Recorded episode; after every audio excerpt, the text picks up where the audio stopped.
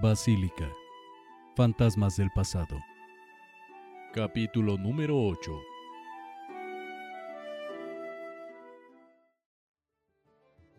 Diariamente los dos niños se reunían para pasar tiempo juntos. Atravesaban los portales y corrían hasta el mercado de intercambios o paseaban por las calles de México. De vez en cuando jugaban en la calle donde se conocieron, tras el depósito de desperdicios de la Casa de Sevilla. Cuando las voces de Marina, Diego o Gonzalo se escuchaban en el interior, Miguel veía cómo su compañero de juegos echaba la cabeza hacia atrás y miraba al cielo con ilusión, como si buscara algo escondido tras las nubes.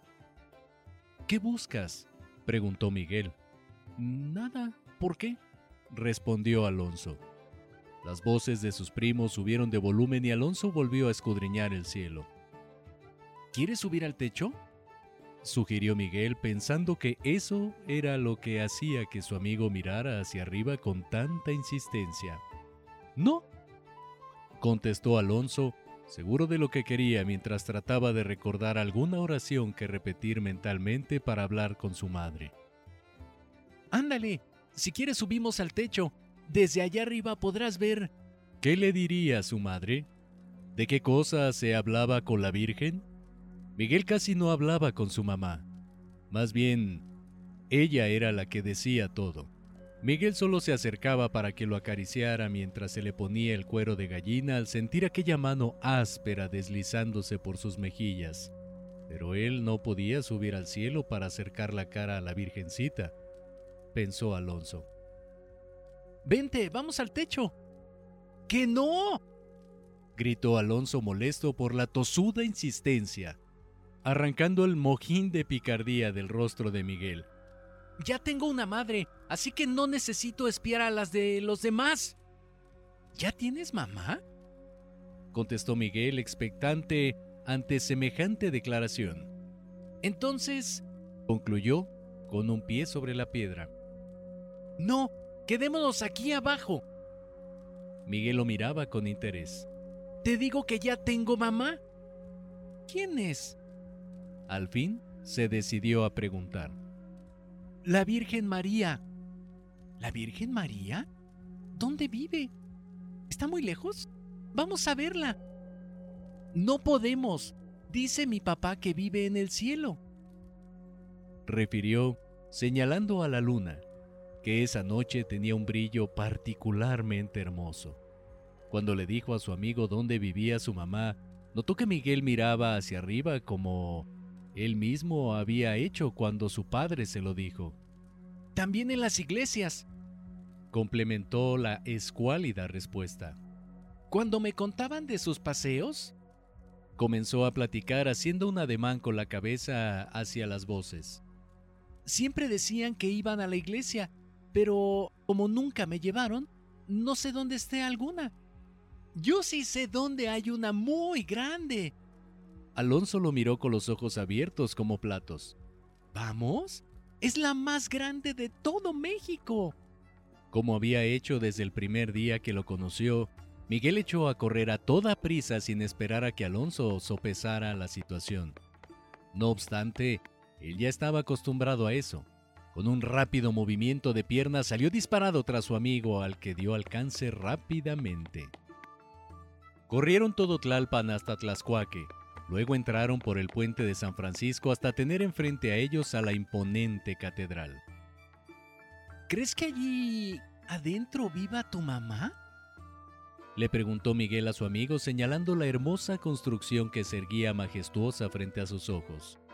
Cuando estuvieron a la entrada, ambos alzaron la mirada dirigiéndola a las monumentales torres con sus pulimentadas campanas, orgullosas, mirando desde lo alto a toda la plaza mayor con sus cientos de puestos coloridos y las nutridas multitudes de gente de todos los estratos deambulando entre los pasillos del Parián.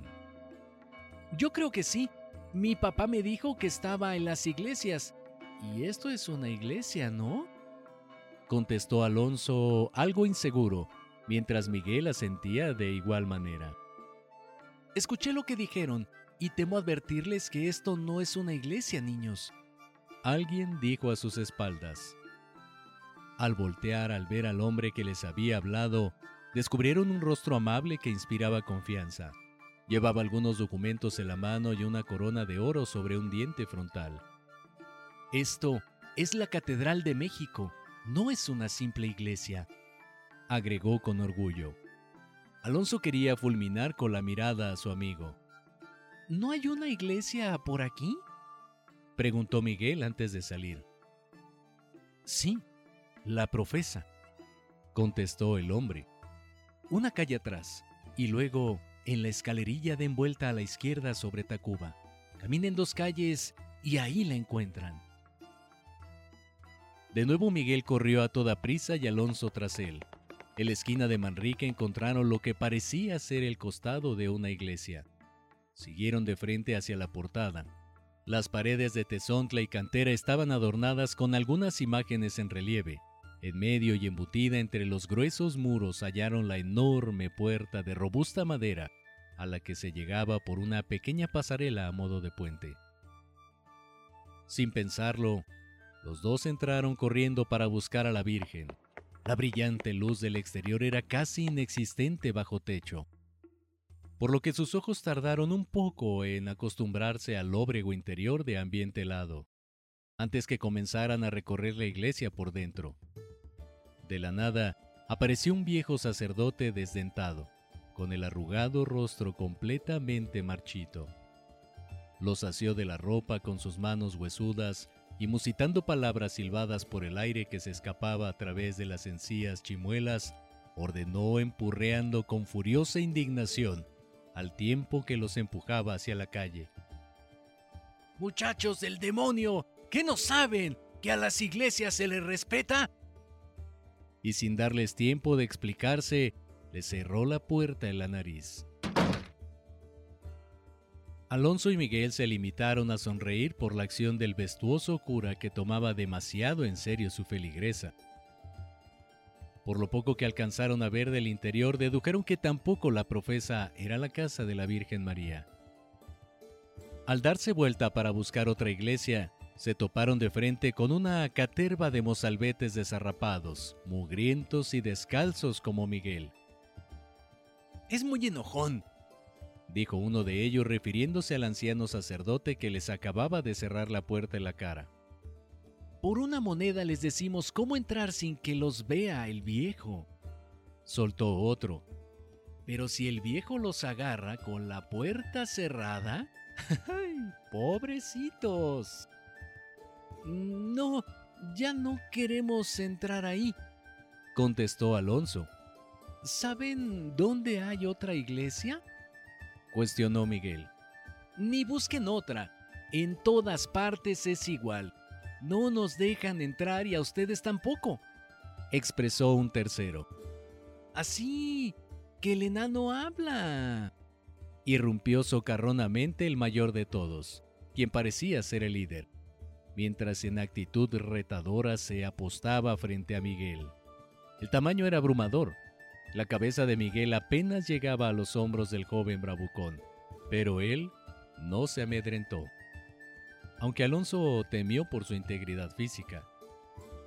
Si quieren andar por mis calles, tienen que pagar, le advirtió con un fuerte empujón en el pecho.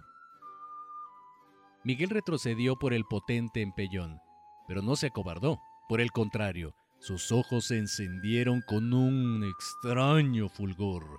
Rechinó los dientes y apretó los puños tanto que sus nudillos se pusieron blancos. Estaba dispuesto a liarse a golpes con aquel cretino. Ambos, cara a cara, estuvieron a punto de soltar el primer puñetazo cuando, para fortuna de Miguel, otra cosa captó la atención de la desagradable caterva. ¡Un pelón de hospicio! voceó entre risas uno de los jóvenes. Toda la pandilla corrió hacia un niño rapado cubierto por solo un harapo maloliente y caminando pesadamente. A pesar de su calamitoso estado, cuando reparó en que él era el blanco del protervo grupo, huyó a toda prisa, alcanzando a entrar en el refugio de menesterosos del Hospital de Tercero San Francisco.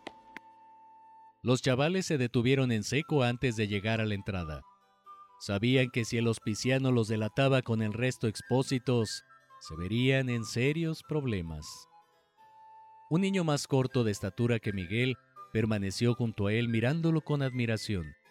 Nunca había visto que alguien se enfrentara contra el líder como él lo hizo. Si quieren hallar otra iglesia, entonces sigan todo derecho, hasta la calle ancha que está antes de la Alameda. Den vuelta a la derecha y caminen como 15 calles hacia el Camposanto de San Andrés. Allí está una en el Colegio de Buenaventura y San Juan Capistrano. Indicó con amabilidad. Si van a ir, hágalo ya, porque Hipólito añadió, dirigiendo la vista hacia el fanfarrón líder que ya venía otra vez hacia ellos, seguido de toda su caterva. No dejará las cosas así y no buscará quién se la hizo, sino quién se la pague. Odia cuando los pelones escapan y solo están ustedes para desquitarse. Mejor váyanse. Esta vez fue Alonso quien emprendió la carrera. Miguel renuente a huir, Dudó en seguir o no a su amigo. Al ver que se quedaba, Alonso gritó, ¡Corre! Solo entonces el pequeño Miguel se decidió a seguirle. Se alejaron a toda prisa con rumbo a la Alameda, pero cuando advirtieron que Hipólito y su pandilla, tal vez eh, más ocupados en buscar pelones alrededor del hospicio, no venían tras ellos, dejaron de correr y siguieron caminando con normalidad. Recorrieron seis calles extras a las quince indicadas por el otro niño, cuando efectivamente llegaron a otra iglesia. Los dos se detuvieron en el atrio mirando hacia el templo. Miguel hizo una seña con la mano indicándole a Alonso que lo siguiera hasta la entrada.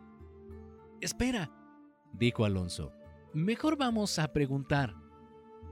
Unos minutos después, llegó una encorvada anciana asolada por la artritis. Lentamente se acercó a la entrada. Alonso la abordó de inmediato. Perdón, señora, le dijo a la mujer cuando estuvo a su lado. ¿Cómo se llama esta iglesia? Es el templo de Santiago, hijo, contestó la viejecilla que aprovechó a descansar un poco. Alonso negó con la cabeza. Es el templo de Santiago no de la Virgen, pensó para sus adentros. ¿Por dónde llegamos a otra iglesia, señora? preguntó Miguel al advertir la decepción de su amigo. En la esquina, a la izquierda, hasta la plaza Santa Ana Atenantitech. Allí hay otra iglesia grande. ¿De casualidad sabe cómo se llama? inquirió nuevamente Miguel. No, hijo, nada más sé que también me gustaría ir, pero estas piernas ingratas ya no me dejan. Respondió la anciana con melancolía. Miguel dio las gracias y tiró de la ropa de Alonso para que le siguiera. Ninguna iglesia es la de mi mamá, rezongó Alonso alzando las manos. Creo que tenemos que hallar una que esté arriba de un cerro. Como está más cerca del cielo, seguro allí es donde está la Virgen María. Miguel siguió caminando sin hacer caso a las palabras sin sentido de su amigo. Hay una hasta arriba de un cerro, dijo después de un largo rato de meditación. Pero es chica y todavía queda lejos. Está en el otro extremo del valle, hasta los cerros. Señaló hacia el Tepeyac. Se llama... Se esforzó por recordar. Creo que... Mm, parroquia de indios, dijo al fin. No creo que la Virgen viva entre indios, insistió Alonso. Pero está en un cerro. Si como dices, está en la más cercana al cielo, seguro es esa. ¿Sabes de otra? ¡Vamos! Caminaron calle abajo hasta el barrio de Santiago, que estaba casi en los confines de la ciudad. Advirtieron la plaza de Santa Ana a Tenantitech y su iglesia, pero no fueron. Siguieron hacia la garita de Peralvillo, donde iniciaba Calzada de los Misterios y Calzada de Guadalupe. Tomaron por misterios hacia el Cerro de los Gachupines, que encerraba al valle junto con el Parque del Mestizaje y el Cerro del Guerrero, lidiando con el Chiquihuite.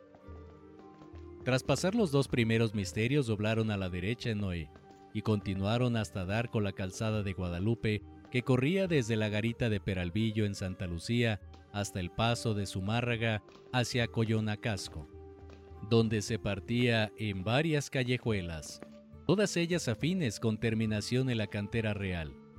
Desde ahí, yendo por el barrio viejo de Santa María y Chpahuasco, se podían hallar otras tres iglesias, o hacia el lado opuesto salían al enlace del acueducto de Santa Fe, que recogía el agua de los gachupines para llevarla a la ciudad.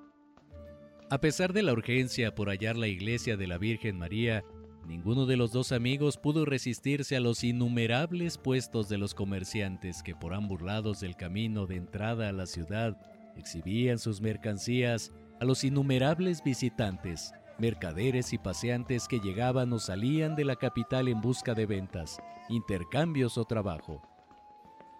México era una urbe floreciente y rica, tanto que en todas sus entradas se aglomeraban vendedores de todo tipo de productos de alta calidad, exquisitas artesanías de piedra con incrustaciones de jade, plata y oro, collares y pulseras de los mismos materiales, pieles en bruto listas para trabajar, tafiletes lustrosos y bruñidos, sombreros, chinelas, talla en hueso, jade y madera, pan, dulces y semillas, cerámica, pacas de lana, hermosas vestimentas y artículos de hueso, animales vivos que resoplaban nerviosos ante la cantidad de gente que les pasaba la mano por el lomo o les abría los hocicos verificando su salud, y que Alonso y Miguel también querían tocar cuidándose de que los respectivos propietarios no se percataran, pues de hacerlo, no dudaban en alejarlos con el fuete en la mano. Así, entre clientes cicateros y mercaderes especuladores, llegaron al callejón del bosque. A su izquierda, un lúgubre cementerio, el Panteón del Tepeyac. Al centro, un montón de bloques de piedra y materiales de construcción, y a la derecha, unas rústicas escaleras que subieron corriendo. La parroquia debe estar... canturreó Miguel, mirando alrededor. ¡Órale! Dijo Alonso con asombro al ver aquella obra. Frente a ellos había otra iglesia, la capilla del Cerrito, modesta pero de apariencia robusta y fuerte, discreta, osca y chata. Sus gruesos muros sin ventanas eran de un grosor extraordinario. A un lado de la iglesia habían aplanado y preparado el adusto terreno, infinidad de estacas clavadas profundamente en la dura tierra y sostenidas unas de otras con sendas cuerdas tan tensas que parecía que estaban a punto de reventar, los circundaban. Varios castillos y contrafuertes de sólida roca gris, tan fuerte como el hierro rodeaba la cúpula bajo la cual se albergaban en sus capillas el altar y el presbiterio de la modesta iglesia. Cada columna medía al menos siete metros de lato y varias cuartas de circunferencia. La perfección de la arquitectura le daba una apariencia de cierta perpetuidad.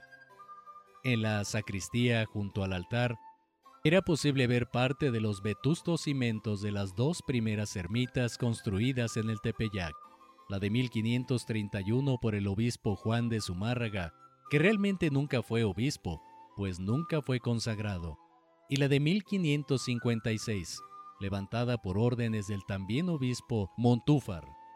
Aún así no se comparaban con las que habían erigido para la construcción aledaña. Los elevados tablados de gruesos maderos dispuestos en serie, cada vez más altos que el anterior, se movían como puentes colgantes al paso de los hombres. Los niños boquiabiertos miraban el peligro inminente al que se exponían los afanosos trabajadores moviéndose como hormigas en las alturas, muy por encima de las altas columnas. ¡Ay! Vámonos, dijo Miguel decepcionado. Aquí apenas están construyendo otra catedral. Catedral no, basílica, corrigió un hombre al tiempo que Miguel y Alonso soltaban una carcajada. Se miraron con complicidad y voltearon hacia un musculoso individuo, cuyo cuerpo bronceado brillaba por el sudor expelido por todos sus poros, debido al extenuante trabajo que realizaba sobre sus hombros y ayudándose con una cuerda que rodeaba su frente, llevaba a cuestas un morrocotudo bloque de piedra. ¿Basi qué? preguntó Miguel sin poder quitar la vista de la enorme piedra que amenazaba con clavar al hombre en la tierra si no comenzaba a moverse. Basílica, hijo. Esta iglesia será más grande y más hermosa que las otras donde ha estado mi madrecita, porque la estamos construyendo con amor, no con miedo como las demás. El hombre reanudó el paso trémulo por el descomunal peso que parecía que si volvía a detenerse, en verdad lo clavaría en la tierra. Pese al colosal esfuerzo, se había detenido a hablarles. Miguel y Alonso caminaron cada uno a un costado del hombre que siguió avanzando hasta la parte de atrás de la nueva construcción. Desde allí se podía ver el cementerio. ¿Le ayudo, señor? preguntó Alonso compadecido al ver cómo a cada pequeño paso se tensaban más los músculos y se botaban más las hinchadas venas del esforzado individuo que le dedicó una mirada de agradecimiento al ingenuo niño antes de contestar. No, hijo, eso quisiera, pero te aplasta esta piedra y luego, ¿qué hacemos? Cuando llegó a su destino, dobló las rodillas para agacharse y lentamente dejar la roca sobre la tierra. Cuando lo hizo, percibieron en sus pies el impacto sordo que el peso provocaba al colisionar con el piso. Miguel seguía mirándola con asombro y Alonso pretendió moverla para corroborar lo que el hombre le había dicho. No pudo ni balancearla sobre su propio peso. El rostro de Alonso, amoratado por el esfuerzo, provocó la risa de su amigo que contagió al jadeante hombre. ¿Iglesia es lo mismo que basílica? preguntó azorado el pequeño Miguel. Basílica es el nombre de la iglesia principal, y esta será la principal de todas, la colegiata, contestó el sudoroso hombre. Aquí se apareció la Virgencita. En agradecimiento se está construyendo este templo expiatorio a Cristo Rey, donde una vez acabado vivirá Nuestra Señora, la Virgen.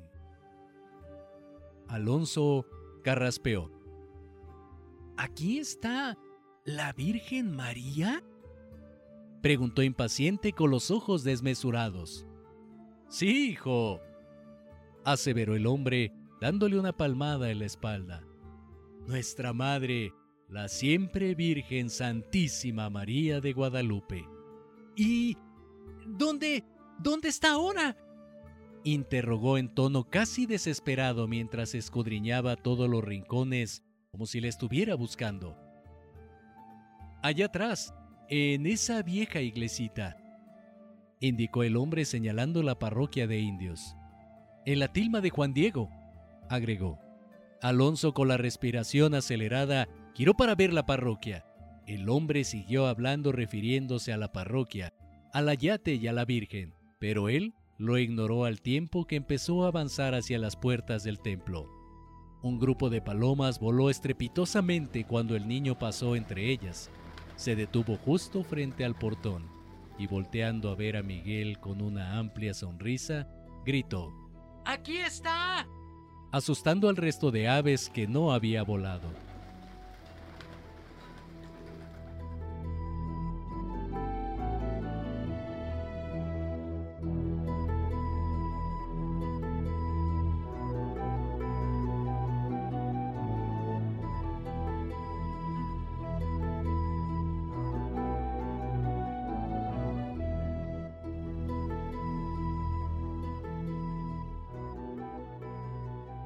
No te pierdas el próximo episodio de Basílica, Fantasmas del Pasado, escrito por Gabriel Delmot. Si deseas adquirir el libro de manera física, puedes hacerlo a través de las redes sociales del autor